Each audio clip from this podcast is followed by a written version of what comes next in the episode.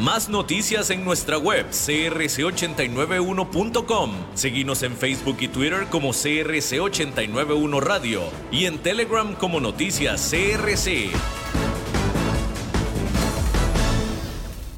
CRC 89.1 Radio y Cadena Radial Costarricense no se hacen responsables por las opiniones emitidas en este programa.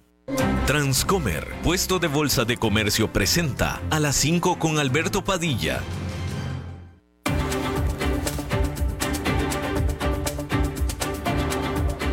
Inicia a las 5 con Alberto Padilla un programa diseñado con el objetivo de llevarte diariamente un tema de actualidad, acompañado siempre de reconocidos editorialistas, de lunes a viernes a las 5 de la tarde por CRC 89.1 Radio, a las 5 con Alberto Padilla. Hola, ¿qué tal? Saludos, bienvenidos a esta emisión de A las 5 con su servidor Alberto Padilla. Muchísimas gracias por estarnos acompañando. Gracias por estar ahí le mando cálidos saludos desde la señal de CRC 89.1 Radio en San José, Costa Rica, desde donde estamos transmitiendo hasta el punto, en el tiempo y en el espacio en el que usted nos está escuchando, porque estamos saliendo en diferentes vías simultáneamente, por ejemplo en Facebook Live, en la página de este programa, a las 5 con Alberto Padilla. Estamos disponibles también en el canal de YouTube de este programa. Estamos también en podcast, en las principales más importantes plataformas para ello, como Spotify, Apple Podcast, Google Podcast y otras cinco importantes más. Aquí en Costa Rica, este programa que sale en vivo en este momento a las 5 de la tarde, se repite todos los días a las 10 de la noche aquí en CRC 89.1 Radio. En esta ocasión me acompaña al otro lado de los cristales, tratando de controlar los incontrolables, el señor David Guerrero y la producción general de este programa, siempre poderosa, desde Bogotá, Colombia, a cargo del señor Mauricio Sandoval. Hay que empezar diciéndole que la cifra de muertos hasta ahora por los terremotos que azotaron a eh, la, frontera entre Turquía y Siria del lunes pasado ya sobrepasa los 23 mil con el crudo invierno asolando también esa zona y cada vez haciendo desvanecer más las esperanzas de encontrar sobrevivientes. Se están sacando decenas de cuerpos de los escombros cada hora y cada vez menos sobrevivientes. El Banco Mundial ya comprometió 1.780 millones de dólares en ayuda a Turquía y ya un convoy con primeros auxilios ah, llegó a Siria este jueves donde en este lugar en particular los esfuerzos de rescate han sido complicados por una década de guerra civil y un régimen que es sospechoso de todo el que venga de afuera. Hay que decir que se está informando que se dio un nuevo ataques con misiles de Rusia sobre Ucrania que se dirigieron hacia la infraestructura eléctrica en ciudades a, través de todo el país de Ucrania, incluyendo la propia capital de Kiev. Oficiales ucranianos dijeron que 17 cohetes pegaron en, las, en el sureste, en la ciudad de Zapropicia, solamente en una hora. La cabeza de las Fuerzas Armadas de Ucrania, el general Valery Salunsny, dijo que dos misiles cruzaron sobre Moldova y a Rumania, aunque Rumania negó que su espacio aéreo haya sido violado. Y bueno, en esta información un tanto rara, porque el Pentágono de los Estados Unidos, que es lo mismo que el Departamento de Defensa, dijo que trajo abajo, le disparó a un objeto volando a alta altitud, tan alta como 12 mil metros, es decir, 12 kilómetros, sobre el espacio aéreo del estado de Alaska. Y por supuesto que citó la amenaza de, eh, bueno, en este caso citó la amenaza de una eh, posible colisión o del peligro de colisión con los aviones comerciales que vuelan por esa área. Este objeto que derribaron dijo el Pentágono que era aproximadamente del tamaño de un coche pequeño o de un automóvil pequeño. Lo que lo hace más pequeño aún que el balón, bueno, no el balón, el globo chino que Estados Unidos también trajo abajo durante la semana pasada. Sin embargo, el Pentágono no dio detalles sobre qué objeto era, de quién era, qué estaba haciendo ahí, a qué se dedicaba y por qué estaba ahí. Ni de quién era, ni si era un globo, no, dijeron nada. No dijeron nada, solamente dijeron que era un objeto del tamaño de un auto. Entonces, bueno, pues ahí está. Digo, no sé, en mi punto de vista, si no vas a dar la información completa, entonces ¿para qué das la información? Pero bueno, ahí lo tiene usted. El viceprimer ministro de Rusia, Alexander Novak, dijo que este país, Rusia, podría cortar su exportación de petróleo en alrededor de 500 mil barriles diarios como respuesta a las sanciones de Occidente. Esto porque el domingo la Unión Europea prohibió la importación vía marítima de diésel ruso después de que hiciera exactamente lo mismo por el o con el petróleo crudo de Rusia. Y también el G7, el grupo de las siete economías más grandes del mundo, había presentado un techo a el precio del el petróleo ruso. Hay que decir que los precios internacionales del petróleo subieron, subieron ligeramente después del anuncio del viceprimer ministro ruso. Eh, bien, ahí lo tiene usted. bueno, hay que decirle que hay que mencionarle que Alphabet, que es la, bueno, primero que nada, los empleados de Alphabet están lanzando fuertes críticas al presidente de la empresa por lo que consideran fue un precipitado, adelantado presentación de su chatbot, la cual se dio, fue mala, fue una presentación muy mala y los empleados hablan de que simplemente no estaba listo todavía y que fue precipitada la presentación por parte del presidente de Alphabet. Y bueno, entonces en ese contexto, Alphabet está todavía tratando de determinar qué tanto daño este, este eh, blooper le causó. ¿Sí? Este miércoles, el famoso BART, que se llama, que es este programa de inteligencia artificial desarrollado por Alphabet, pues simplemente pretendía la empresa con esto impresionar a los analistas y a la prensa y sin embargo, hizo absolutamente todo lo contrario, los impresionó pero negativamente. Y con esta impresión negativa también se fueron los inversionistas. Porque este famoso BART, o sea, es inteligencia, ¿ok? Inteligencia artificial.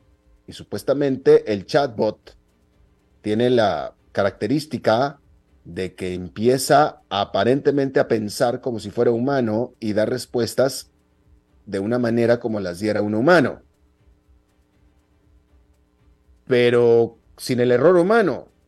¿Estamos de acuerdo? De eso se trata todo el asunto de los robots. Sin las fallas humanas. Bueno, pues este famoso Bart se equivocó. Resultó que falló tanto como un humano, porque se equivocó. Le hicieron una pregunta, la contestó, pero la, respuesta fue equivocada. Lo que contestó fue equivocado.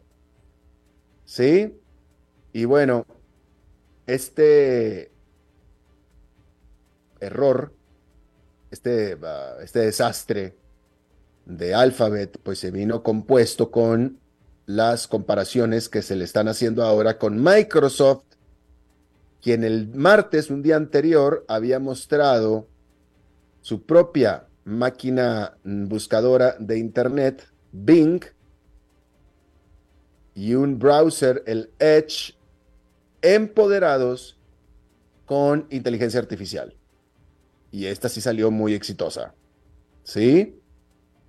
Hay que decir que Microsoft está usando los modelos desarrollados por la empresa o por la firma OpenAI o OpenAI, que es la firma que creó el famoso ChatGPT, que es eh, prácticamente el iniciador de todo este asunto de los chatbots y que apenas nació en noviembre. Bueno, pues este asuntito de el alfabet, ¿sí? Este blunder de alfabet hasta ahora le ha costado en capitalización de mercado 170 mil millones de dólares. Fíjese, todo el problema que hemos hablado de eh, Adani, del grupo Adani Indio, que es uno de los grupos industriales más grandes de la India y que el dueño es uno de los hombres más ricos del mundo, bueno, era, e, e, e, era uno de los hombres más ricos del mundo y era el hombre más rico de Asia, ha perdido mucho valor después de que esta firma de Nueva York hiciera un reporte negativo y que la acusara de fraude. Bueno, la debacle le ha costado en capitalización de mercado 100 mil millones de dólares. 100 mil millones de dólares. Y se pone en duda la propia viabilidad de todo el grupo Adani, de nuevo uno de los grupos más grandes de la India. Bueno, pues Alphabet, nada más Alphabet, con este asunto del chatbot, ha perdido 170 mil millones de dólares, cerca del doble. 170 mil millones de dólares. Digo, y por supuesto que nadie está hablando de la supervivencia de Alphabet.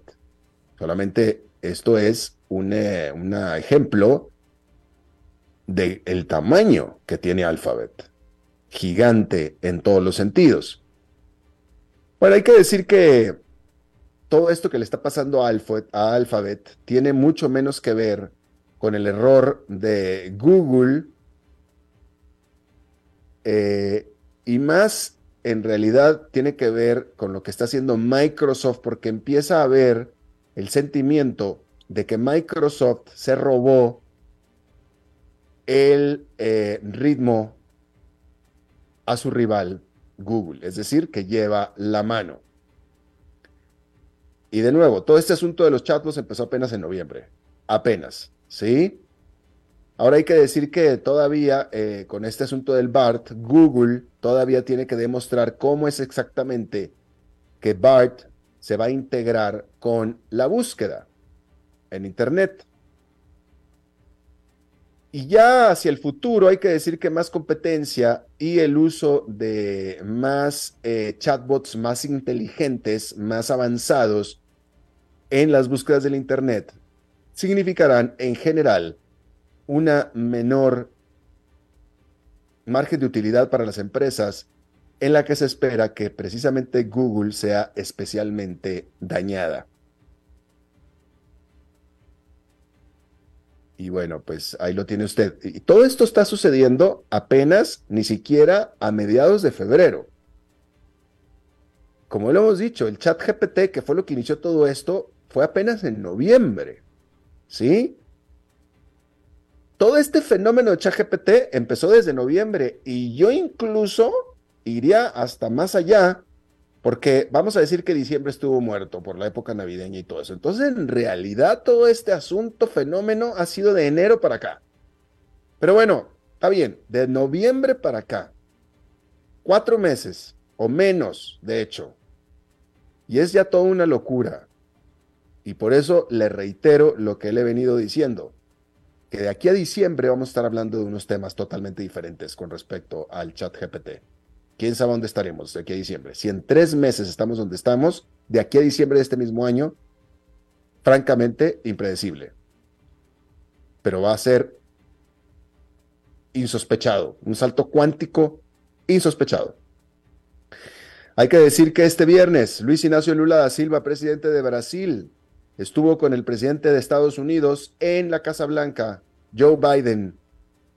Y el objetivo de Lula son y fueron los de hablar sobre la crisis climática y cómo reforzar las democracias, así como el papel de Brasil en lo que le llaman las nuevas geopolíticas. Y para ese objetivo, precisamente, Lula da Silva está planeando hacer un viaje internacional cada mes, incluyendo a China, a partir de marzo.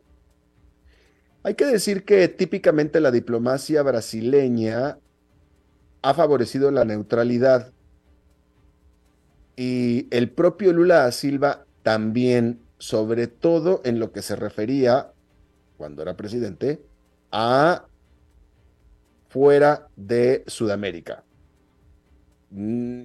Con sus vecinos no era neutral, porque, de nuevo, Lula da Silva apoyó muchísimo a Hugo Chávez. Yo sigo afirmando que Hugo Chávez no hubiera podido ser quien fue sin el apoyo específico de Lula da Silva. Entonces, en el asunto con Chávez, ahí sí fue eh, eh, bastante poco neutral. Pero para hacia el resto del mundo, Brasil y Lula da Silva eran bastante neutrales. Hay que decir que en la presidencia de Lula da Silva entre el 2003 y el 2010, pudo Lula da Silva mantener una fuerte relación tanto con Estados Unidos como con China. Y de hecho, ahora China le compra aproximadamente la cuarta parte de las exportaciones de Brasil. ¿Sí? Ahora que tomó posesión de nuevo Lula da Silva el primero de enero, ahí prometió tener relaciones con todos. Sin embargo, hay que decir que el mundo ahora, y definitivamente Brasil, han cambiado mucho desde la última vez que estuvo Lula da Silva en el poder, en el 2010. Sobre todo porque las relaciones entre Estados Unidos y China son mucho más tensas ahora.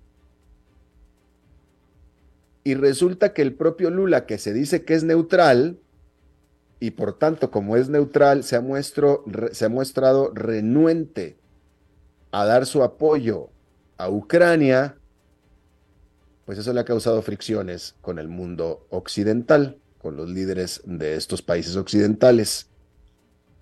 Y por tanto entonces se prevé que su posición de neutralidad esta ocasión no le vaya a servir o no vaya a ser posible que le vaya a servir como le sirvió antes. Ahí lo tiene usted. Déjeme, le comento que esta semana en México, eh, el presidente Andrés Manuel López Obrador eh, causó otra vez sensación eh, porque se refirió y, anunció que en la educación pública, de la Secretaría de Educación Pública, se les iba a poner a los chicos en la escuela, en los libros de texto de la educación pública, para que aprendan de Marx, de Karl Marx y de Engels. ¿Sí? Eh, cosa que, pues está bien. Todos tenemos que aprender y saber sobre las filosofías y sobre los eh, planes políticos de personajes históricos. Y no nada más de Karl Marx, deberían de ser de muchos otros más, ¿sí? siempre y cuando no sea un adoctrinamiento. ¿Sí? Y de nuevo, eh, hay que estudiar de todo, así es que en principio no está mal mientras no sea un adoctrinamiento, ¿no? Pero por supuesto que eh, eh, pues esto causó mucha sensación, esta idea y esta, este anuncio del presidente de México, Andrés Manuel López Obrador. déjeme le comento, a ver, eh, sobre todo esto es, esto es para los jóvenes, para los jóvenes que nos están escuchando, y bueno, también para los que no son jóvenes, pero es que el problema con este asunto de la historia es que nosotros los humanos tenemos muy poca memoria, definitivamente, y los más jóvenes tienen menos memoria, porque todavía los que estamos más viejos alcanzamos a vivir en tiempo real algunos eventos importantes. Pero los jóvenes no. Los jóvenes no, no, no vivieron nada, no han vivido nada, y son muy dados al romanticismo, ¿sí? Entonces, existen personajes en la historia que pues suenan muy románticos porque dicen cosas muy bonitas y que dicen cosas muy interesantes, pero que no nada más se les debe de calificar por lo que dijeron, sino definitivamente también por lo que hicieron, ¿no? Entonces, en ese sentido, el Che Guevara, pues sí, el tipo era un tipo que hablaba muy bonito y cosas muy lindas, pero era un brutal asesino. El Che Guevara, sí, que todavía enamora a tanta gente. Y lo mismo que Fidel Castro. Fidel Castro era una delicia charlar con él y escucharlo hablar, pero también era un brutal dictador. ¿Sí? Y, brutal y asesino. Y el Che Guevara. Pero hay otros personajes, como Mahatma Gandhi, que eran pacifistas, que hicieron lo mismo o más que el Che Guevara, o más que el Che Guevara, también hablaban muy bonitos y no dispararon un solo tiro.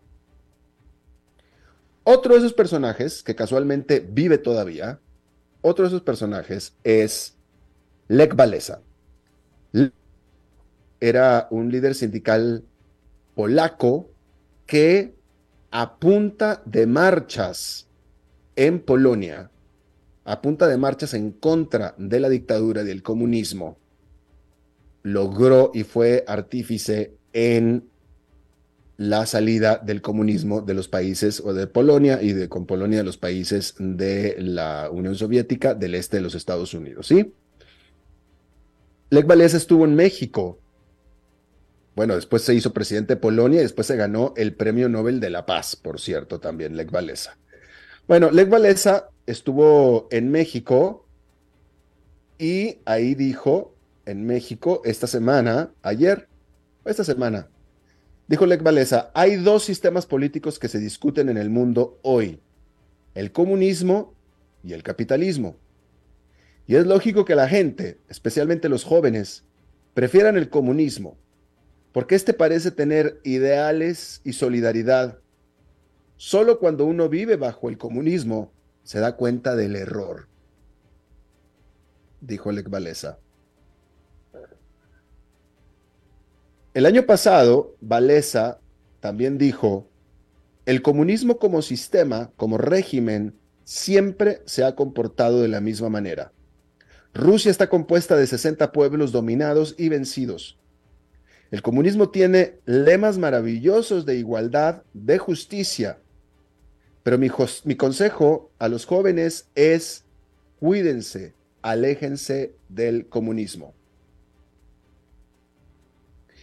Y efectivamente, a lo largo de la historia, escuchen nada más a eh, Fidel Castro para hablar de gente que tuvimos aquí cerquita. ¿Sí? Fidel Castro, él hablaba de representar una verdadera opción de igualdad y de libertad. ¿Sí? O sea, en el discurso, el comunismo es enamora, enamora, ¿sí? Y de alguna manera pareciera que el comunismo lo que dice es, bueno, de, hecho, seamos todos iguales, todos somos iguales, todos hacemos lo mismo y todos, por tanto, vamos a ser felices. Ojalá el comunismo se refiriera a que todos vamos a ser iguales, etcétera, ricos. Todos vamos a ser ricos. Pero no, es todo lo contrario todos vamos a ser pobres, de acuerdo a lo que está en la historia. Ahí está Cuba. Y no nada más Cuba. Corea del Norte, Venezuela, Nicaragua, eh, la Unión Soviética, China. Antes de que... China hoy en día no es comunista, ¿va? China no es comunista toda la prosperidad, que es muchísima, que China ha logrado es porque se salió del comunismo. Tiene un sistema de economía abierta capitalista con un gobierno comunista. Pero toda la riqueza que ha generado China es porque está haciendo prácticas de mercado eh, capitalista, mercados abiertos. ¿Sí? Y eso nos trae al problema fundamental del comunismo desde que el comunismo eh, prohíbe las actividades económicas y comerciales,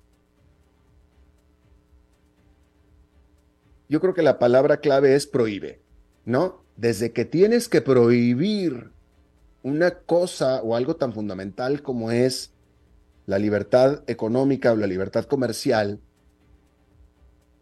aparentemente no es que yo esté filosofando, estoy, estoy, tratando de interpretar lo que la historia hace evidente que no ha habido ningún país comunista que no haya terminado en un régimen dictatorial. Porque parece ser, evidentemente, que por su naturaleza tiene que ser dictatorial desde el momento en el que nace con una prohibición tan fundamental como es la libertad económica y comercial. Entonces ya con eso tienes que ser. En la práctica, en el hecho, un dictador en el sentido de que estás dictando. El problema es que luego se quedan en el poder.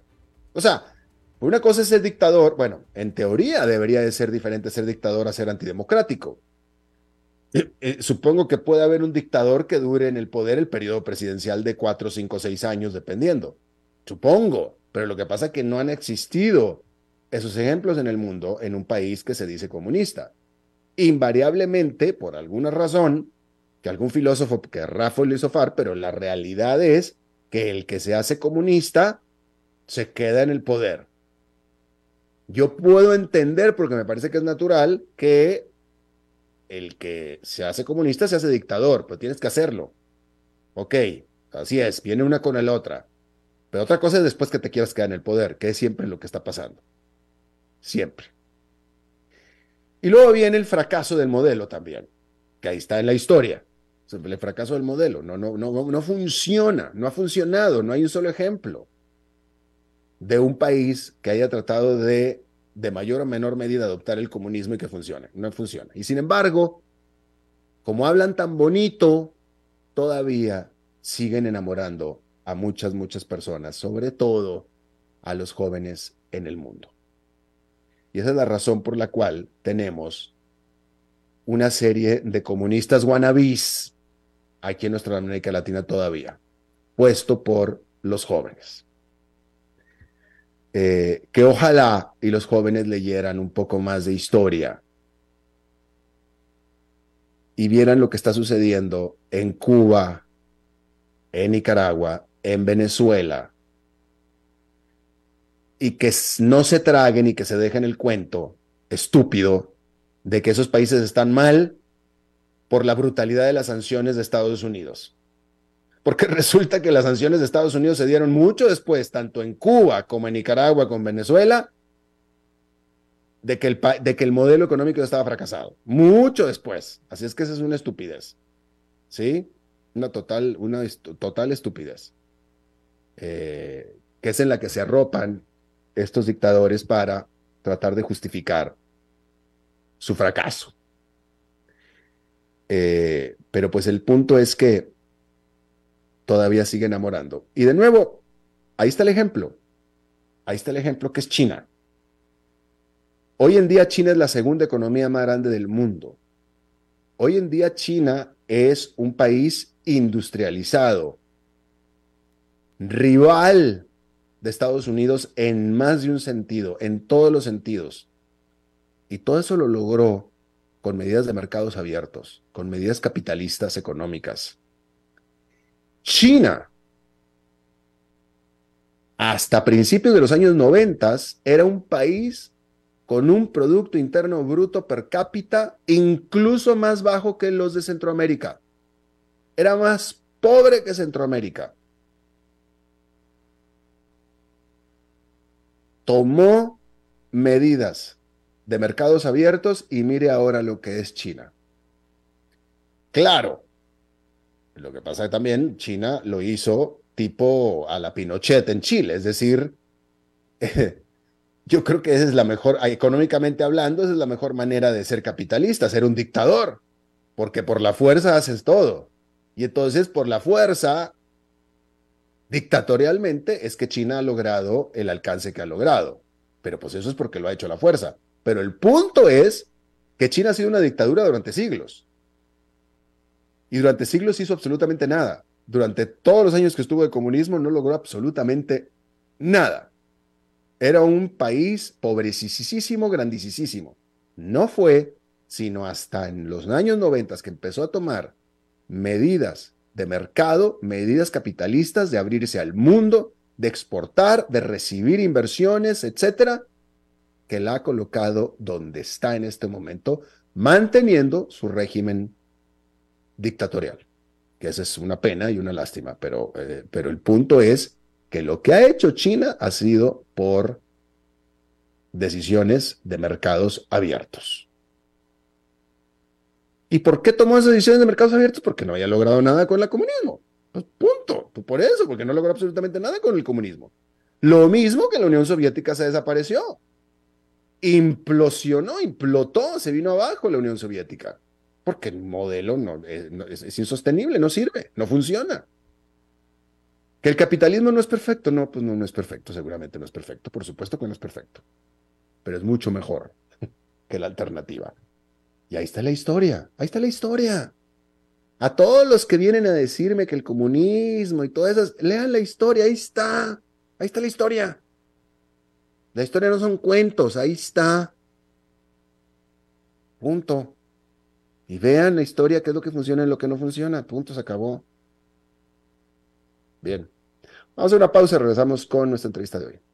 A las 5 con Alberto Padilla, por CRC 89.1 Radio. Desde los verdes bosques de nuestra montaña nos llega agua Cerros de la Riva, agua fresca de manantial que te permitirá vivir en equilibrio, proteger tu salud y la de tu familia, libre de sustancias químicas, envasada sin alterar su naturaleza a 2.000 metros de altura. Agua Cerros de la Riva, naturalmente neutral. Búscanos como cerrosdelarriba.gmail.com Llámanos al 8374 3229. Cerros de la Riva, Live Spring Water. Ok, gracias a todos por haber venido a la fiesta de despedida de don Alberto, quien cumple 30 años de trabajar para nuestra empresa. Y bueno, le llegó el día del retiro. Don Alberto, ¿por qué no viene acá y nos da unas palabras? Muchas gracias a todos. Solo puedo decirles que si alguien sabe de algún trabajito, que por favor me avisen. Es en serio. No me preparé para este momento y tengo que ver cómo consigo otro trabajo. No cometan el mismo error que yo. Transcomer, puesto de bolsa de comercio. Construyamos juntos su futuro. Somos expertos en eso.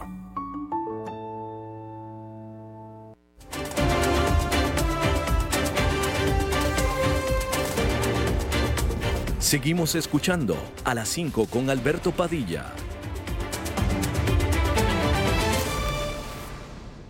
Bien, gracias por continuar con nosotros. Como usted sabe, este jueves, de manera inesperada, sorpresiva, se informó que eh, el régimen de Daniel Ortega, dictatorial, dictador, liberó a 222 presos políticos eh, los cuales se supone que no eran presos políticos, eran delincuentes comunes, y con eso se comprueba, con, con la liberación de ayer se comprueba que eran efectivamente presos políticos, tan presos políticos que dijo que se vayan del país, no vuelvan más.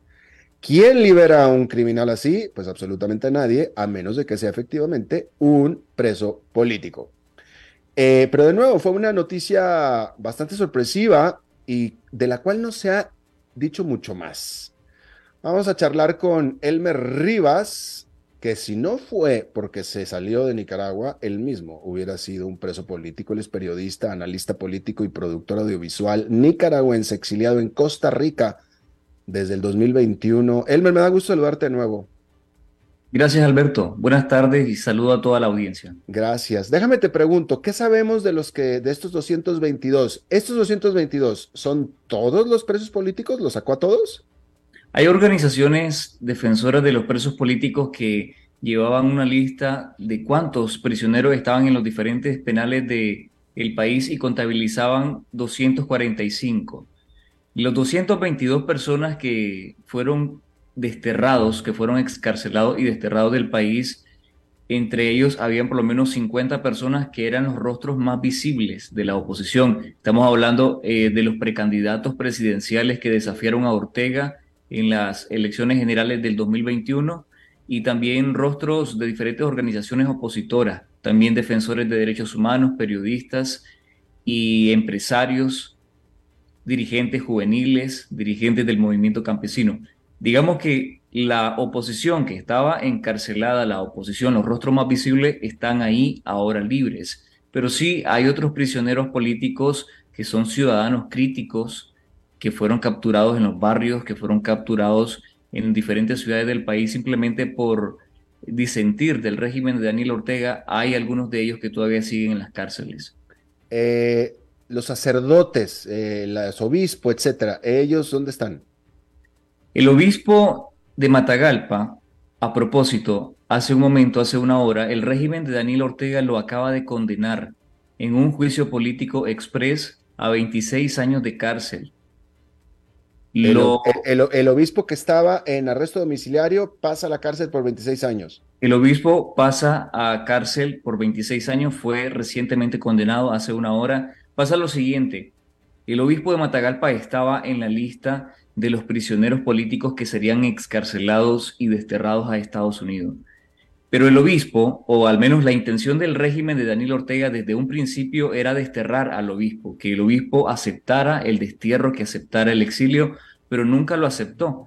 Y en las puertas del avión, el obispo de Matagalpa se negó a aceptar el destierro. En venganza política, mientras Ortega lo mantenía en casa por cárcel, Luego que pasó ese evento ayer en la mañana, decidió mandarlo a una, al sistema penitenciario, a la cárcel La Modelo en la ciudad de Tipitapa, en Managua. Luego de eso, hace una hora, un magistrado de la Corte Suprema de Justicia acaba de leer básicamente la sentencia de condena, una condena express de venganza en contra del obispo por haberse negado a aceptar el destierro y el exilio. Ahora lo condenan a 26 años de cárcel como lo señalan de traidor a la patria y automáticamente le despojarán de su nacionalidad como nicaragüense. Eh, bueno, eso, desde mi punto de vista, eso es eh, información de última hora, literalmente que nos estás dando tú aquí y muy penosa, muy penosa la, la, situación.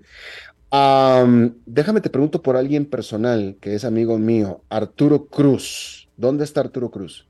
Arturo Cruz es parte de la lista de los 222 presos excarcelados, desterrados que en este momento están en la capital estadounidense, en Washington. Qué bueno. Junto a, ellos, bueno, los precandidatos, todos aquellos que desafiaron a Daniel Ortega, que intentaron participar de las votaciones generales del 2021, eh, afortunadamente, después de sufrir un régimen de tortura, de aislamiento en las celdas de la delegación policial del Chipote, ya pueden gozar en este momento de libertad. Qué, bueno que me dices de Arturo Cruz, eh, un buen amigo. Arturo, eh, solamente para recordar al público, Arturo fue embajador de Nicaragua en Washington del régimen de Daniel Ortega y después se le ocurrió eh, correr o presentarse como candidato o precandidato a la presidencia en contra de Daniel Ortega y ese fue el delito que cometió. Ese fue el delito que cometió Arturo catedrático del el INCAE y me da mucho gusto lo que me estás diciendo. Ahora, dime una cosa. Em, ¿Por qué Ortega hizo esto? A mí me sorprende mucho que el Departamento de Estado de Estados Unidos diga, yo no tuve nada que ver, esta es una idea de Daniel Ortega, Ortega nos llamó, fue su idea y nosotros aceptamos, pero nosotros no le hemos dado nada a cambio, eh, eh, simplemente los aceptamos como un asunto humanitario. Yo no me trago ese cuento.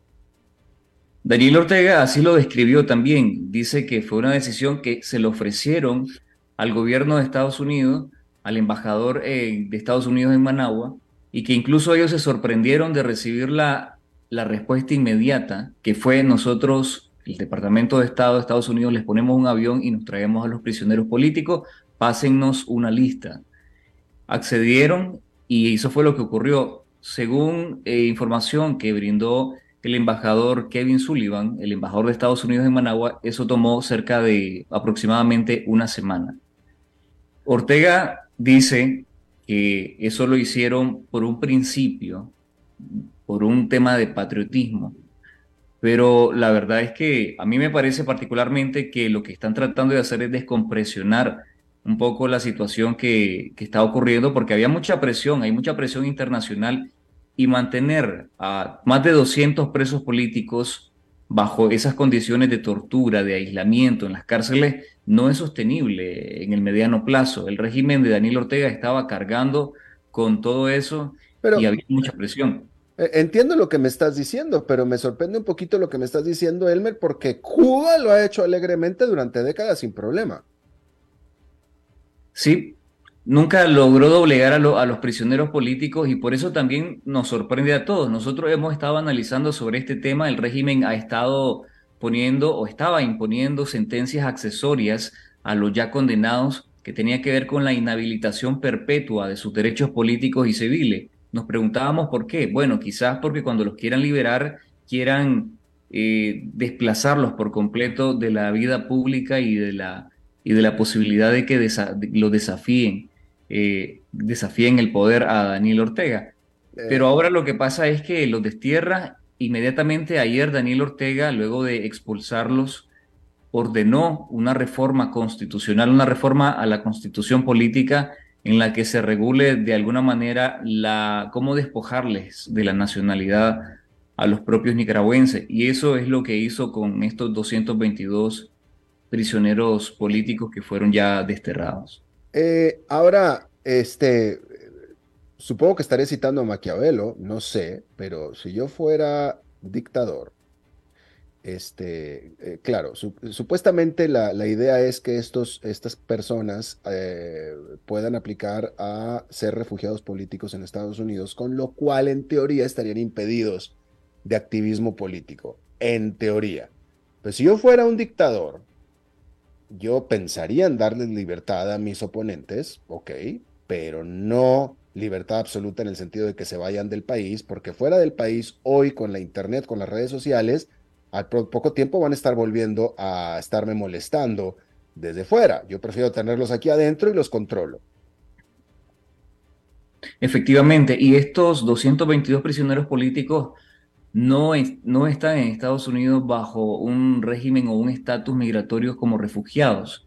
Estados Unidos les brindó una estadía temporal de dos años bajo el programa humanitario conocido como parol humanitario. Es decir, no son refugiados o al menos no están bajo ese paraguas o estatus migratorio en Estados Unidos. Y efectivamente, estos prisioneros salieron diciendo que ellos van a continuar, necesitan reinsertarse, primero encontrarse con su familia, y luego han dicho, seguimos con nuestro compromiso por ver a una Nicaragua libre. El régimen de Daniel Ortega, en todo lo que ha hecho, es precisamente, han descrito o han hecho un proyectar el retrato de la dictadura tal y como está. Se trata de una derrota política y se trata del régimen y la debilidad del régimen de Daniel Ortega. Realmente Ortega necesita dialogar con Estados Unidos pero evidentemente no lo va a decir ni tampoco va a admitir que lo está haciendo. Ayer Ortega salió a dar un discurso para excusarse sobre por qué había liberado o había enviado a, los prisioneros políticos a Estados Unidos para básicamente convencer a su minoritaria base de apoyo o de respaldo político, porque realmente fuera de eso no hay otra razón por la que Ortega haya salido diciendo ayer que la expulsión o el destierro de todos estos prisioneros era un asunto de principio, pues de, sacar a los, como dice ellos, a los mercenarios y agentes de extranjeros, agentes del imperio norteamericano. Es que definitivamente, o sea, es que básicamente Elmer me estás eh, eh, reiterando lo mismo que yo pienso, o sea, esto está muy raro, aquí hay, o sea, ¿Estás de acuerdo en que aquí hay muchos elementos que no, aquí hay un gato encerrado que no nos están mostrando? ¿Estás de acuerdo? Totalmente, totalmente. Es inesperado porque se supone que Ortega había tomado como rehenes a todos estos prisioneros para, para negociar, o por lo menos usarlos y utilizarlos como una moneda de cambio. Okay. Eh, eh, Luego de, de, un tiempo, le dice a Estados Unidos, si quieren llevárselos, llévenselos Estados Unidos acepta, se lo lleva y luego Estados Unidos, el Departamento de Estado, el portavoz del Departamento de Estado, Ned Price, dice que esta acción no determina ni condicionará las restricciones y las sanciones que Estados Unidos ya tiene contra Nicaragua, que eso no va a cambiar. Exacto, exacto, sí. Y, aparte, volviendo, o sea, si es que es cierto, que yo estoy seguro que es cierto, que quien pone el ejemplo de todo esto y las dictaduras de Latinoamérica se han modelado a raíz de la dictadura de Cuba, que fue la primera de todas, este asunto es inédito. Este, este asunto Cuba nunca lo hizo, Venezuela nunca lo había hecho y el propio Daniel Ortega tampoco. Esto, esto rompe con el manual del buen dictador latinoamericano definitivamente, de izquierda. No, absolutamente. Realmente se trata de una derrota política, como ya lo había dicho, y el régimen de Daniel Ortega probablemente está tratando de reconfigurar todas las alternativas y las opciones que tiene. No conocemos lo que está pasando con certeza eh, a lo interno del régimen de Daniel Ortega porque es un régimen muy cerrado. Se han cerrado todos los espacios, hay persecución, vigilancia, control contra los mismos funcionarios y operadores políticos cercanos a ellos. Entonces es bastante difícil conocer con certeza por qué han estado tomando estas decisiones, porque las decisiones ahí solamente los toman, las toman ellos dos, estas dos personas, Daniel Ortega y Rosario Murillo. Claro. Eh, los Chamorro también iban ahí en ese avión, ¿no es cierto? En ese avión iba Cristiana Chamorro, Chamorro Barrios, su hermano también Pedro Joaquín Chamorro, sus primos Juan Sebastián Chamorro, que fue precandidato presidencial, aspirante presidencial, y también Juan Lorenzo Holman Chamorro, que es eh, gerente general del diario La Prensa, confiscado por el régimen de Daniel Ortega. Eh, ¿Y con quién se quedó doña Violeta? Que ella todavía está ahí, ¿no? Muy, muy, muy, ya muy grande. Sí, a doña Violeta le asisten, bueno, personas cercanas a la familia. Ya, ya. ¿Y quién queda de oposición? Ahora, entendemos que ya toda la oposición estaba encerrada, ahora está fuera del país, ya no pueden volver nunca más a Nicaragua mientras esté ahí Daniel Ortega y Murillo. Eh, no, sabemos si eh, después de este periodo presidencial Ortega va a convocar a elecciones, este, una farsa por supuesto, con lo cual tendrán que venir una nueva generación de opositores. Los prisioneros que fueron desterrados eh, realmente son, es la oposición, era la oposición que estaba, estaba presa. La de que el régimen de Daniel Ortega dicte de que ya no son nicaragüenses, pues eso es un asunto, es un, es un tema, de, es papel mojado. Todos los prisioneros políticos que fueron excarcelados y desterrados han dicho nosotros somos nicaragüenses y a nosotros no nos arrebatan porque sí, nuestra nicaragüedad. Ellos van a regresar a Nicaragua cuando se propicien las condiciones para hacerlo y lo que va a ocurrir ahora va a ser una nueva fase en la que deberán de organizarse, agruparse y en conjunto con la comunidad internacional idear una estrategia para de alguna manera generar las condiciones para que en Nicaragua se restaure la democracia. Claro. Bueno, pues Elmer Rivas, periodista, eh, analista político y, bueno, eh, nicaragüense exiliado en Costa Rica, te agradezco muchísimo que hayas eh, charlado de nuevo con nosotros. Alberto, con gusto. Muchas gracias y saludos a toda tu audiencia. Es muy importante siempre estar pendiente de lo que ocurre en Nicaragua porque realmente tiene bastante impacto en toda la región. Definitivamente que sí. Y, mira, eh, Elmer, eh, de nuevo, eh, este gato encerrado que nos están enseñando, yo creo que en las próximas, de aquí a final de mes, vamos a saber más cosas que no estamos sabiendo en este momento. Este año es bastante importante. Hasta ahora, esta es la noticia del año, pero el año apenas empieza y probablemente vendrán muchas otras cosas. Exacto, hay, hay algo ahí, algo ahí que vamos a estar descubriendo precisamente con el pasar del tiempo. Te agradezco, Elmer. Gracias. Vamos a hacer una pausa y regresamos con más. A las 5 con Alberto Padilla por CRC 89.1 Radio. Ok, gracias a todos por haber venido a la fiesta de despedida de don Alberto, quien cumple 30 años de trabajar para nuestra empresa. Y bueno, le llegó el día del retiro. Don Alberto, ¿por qué no viene acá y nos da unas palabras? Muchas gracias a todos. Solo puedo decirles que si alguien sabe de algún trabajito, que por favor me avisen. Es en serio. No me preparé para este momento y tengo que ver cómo consigo otro trabajo. No cometan el mismo error que yo. Transcomer, puesto de bolsa de comercio. Construyamos juntos su futuro. Somos expertos en eso.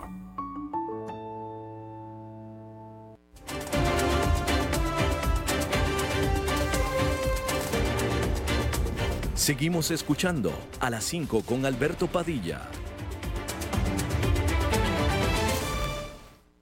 Muchísimas gracias por continuar con nosotros. Bueno, vamos a cerrar esta emisión y la semana con la colaboración, la visita de un buen amigo de este programa, un buen amigo personal mío, el señor Dado, el señor Enfadado. ¿Cómo está usted, señor? Aquí voy, Padilla, ¿cómo estás tú? Oiga, muy bien, bastante bien, un poco afectado aquí de las vías respiratorias, pero por lo demás, bien, señor. Bueno, te cuento rápidamente, Alberto, en homenaje al tiempo que me dejas. Cinco minutos, tienes cinco minutos, señor. Cinco minutitos, por eso, en cinco minutos te voy a meter toda esta información. Hace dos días, finalmente, empezó a actuar el nuevo Congreso, la nueva Cámara de Representantes de Estados Unidos en poder de los demócratas, eh, convocando a declarar a ex ejecutivos de Twitter por el tema de la censura de la laptop de Hunter Biden, el hijo del presidente Joe Biden. Para hacer una historia larga, muy cortita, los tres ejecutivos que declararon básicamente reconocieron que cometieron un error al censurar la nota, la historia del New York Post que informaba sobre el contenido de esa laptop en que no solamente había contenido escabroso relacionado con la vida privada de Hunter Biden, sino otra información relacionada con los negocios em, poco claros, oscuros de Hunter Biden y muy probablemente en esos negocios estaba involucrado el padre, el actual presidente. Recordemos que esa historia se censuró semanas antes de la elección presidencial del 2020, que bueno, hay estudios que indican que si la media estadounidense del público hubiera tenido conocimiento por los medios convencionales de comunicación de lo que se trataba esa laptop, muy probablemente otro hubiera sido la historia de esa elección. Pero bueno, acá tenemos un grupo de hijos de puta como son estos ex ejecutivos de Twitter, que prácticamente sin sonrojarse han tenido que reconocer que han cometido esa grave falla. Y como se lo anticipó uno de los congresistas, es muy probable que tengan que pagar con la cárcel si avanza esta investigación porque se trata de algo muy grave como es la interferencia en una elección, el ocultamiento forzoso de información para influir en la elección, lo que en cualquier otra parte del mundo es traición, Alberto Padilla. No, pero señor Dado, no le quiero llamar exagerado porque no le voy a llamar exagerado necesariamente, pero me parece que es una exageración. Es decir, lo que hizo Twitter fue evitar contener la propagación del informe del New York Post, pero el informe ahí estaba. El que lo googleara, el que lo buscara, ahí está. O sea, e, e, ese, informe ahí estaba. Lo único que estaban haciendo era tratar de, contener el incendio, vamos a decirlo así, pero eh, no, el informe ahí está, o estuvo y siempre estuvo. Sí, lo cierto es que esto es algo que todavía yo creo que no se entiende bien en América Latina, en el resto del mundo, la importancia, el peso, la influencia que tiene Twitter en la política en Estados Unidos, que es mucho más pesada, por usar un término, que en el resto del mundo, en especial de, Latinoamérica. Es decir, Twitter como, si vos querés una microcámara de resonancia, donde, bueno, hay influencia para un lado o para el otro. El hecho de haber censurado esta información, que no solamente fue Twitter, fue también Facebook, también lo hizo por la parte de YouTube, y, pero fundamentalmente fueron los principales medios de comunicación los que eh, eh, censuraron eso también, directamente no le dieron cobertura, y bueno, después sabemos lo que pasó, hubo ex jefes de inteligencia de Estados Unidos que salieron a decir que era desinformación generada en Rusia y todo eso.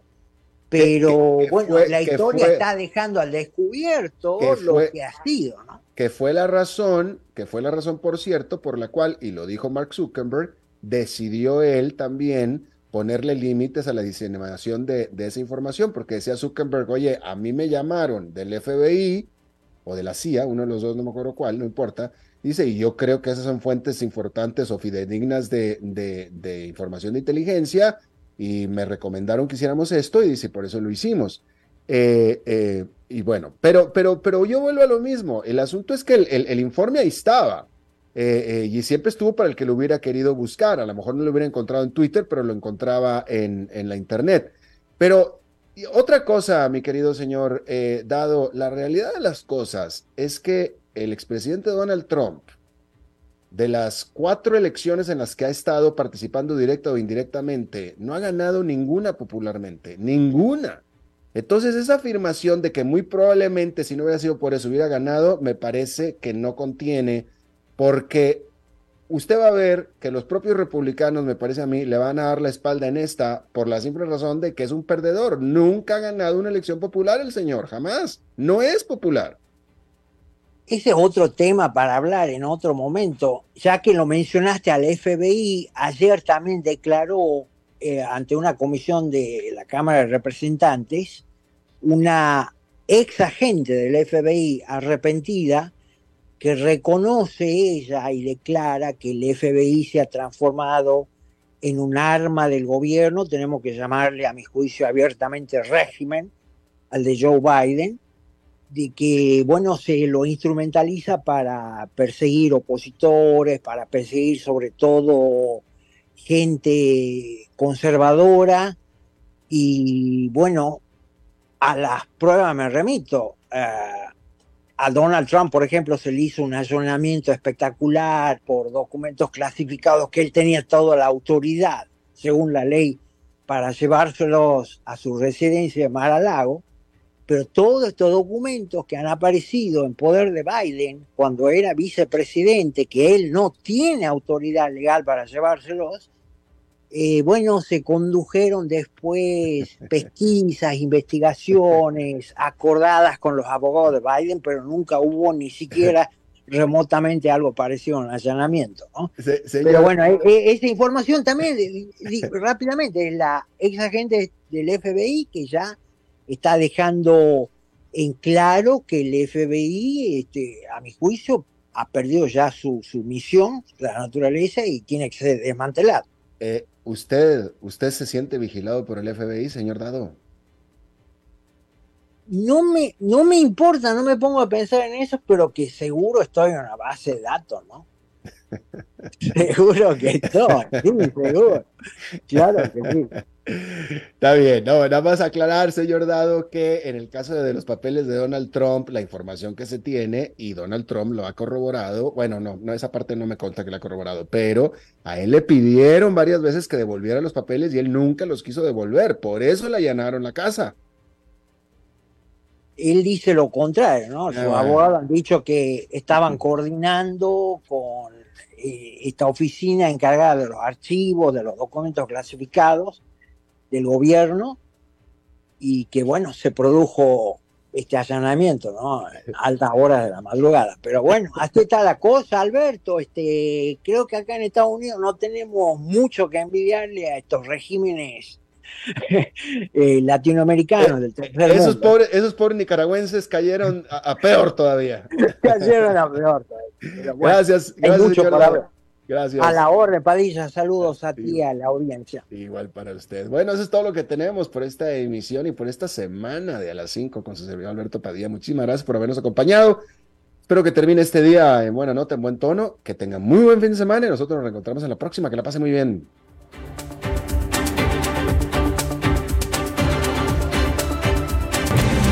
Las 5 con Alberto Padilla fue traído a ustedes por Transcomer, puesto de bolsa de comercio. Construyamos juntos su futuro. Somos expertos en eso.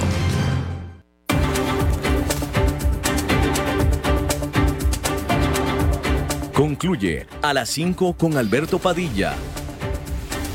Un programa diseñado con el objetivo de llevarte diariamente un tema de actualidad, acompañado siempre de reconocidos editorialistas, de lunes a viernes a las 5 de la tarde por CRC 89.1 Radio, a las 5 con Alberto Padilla.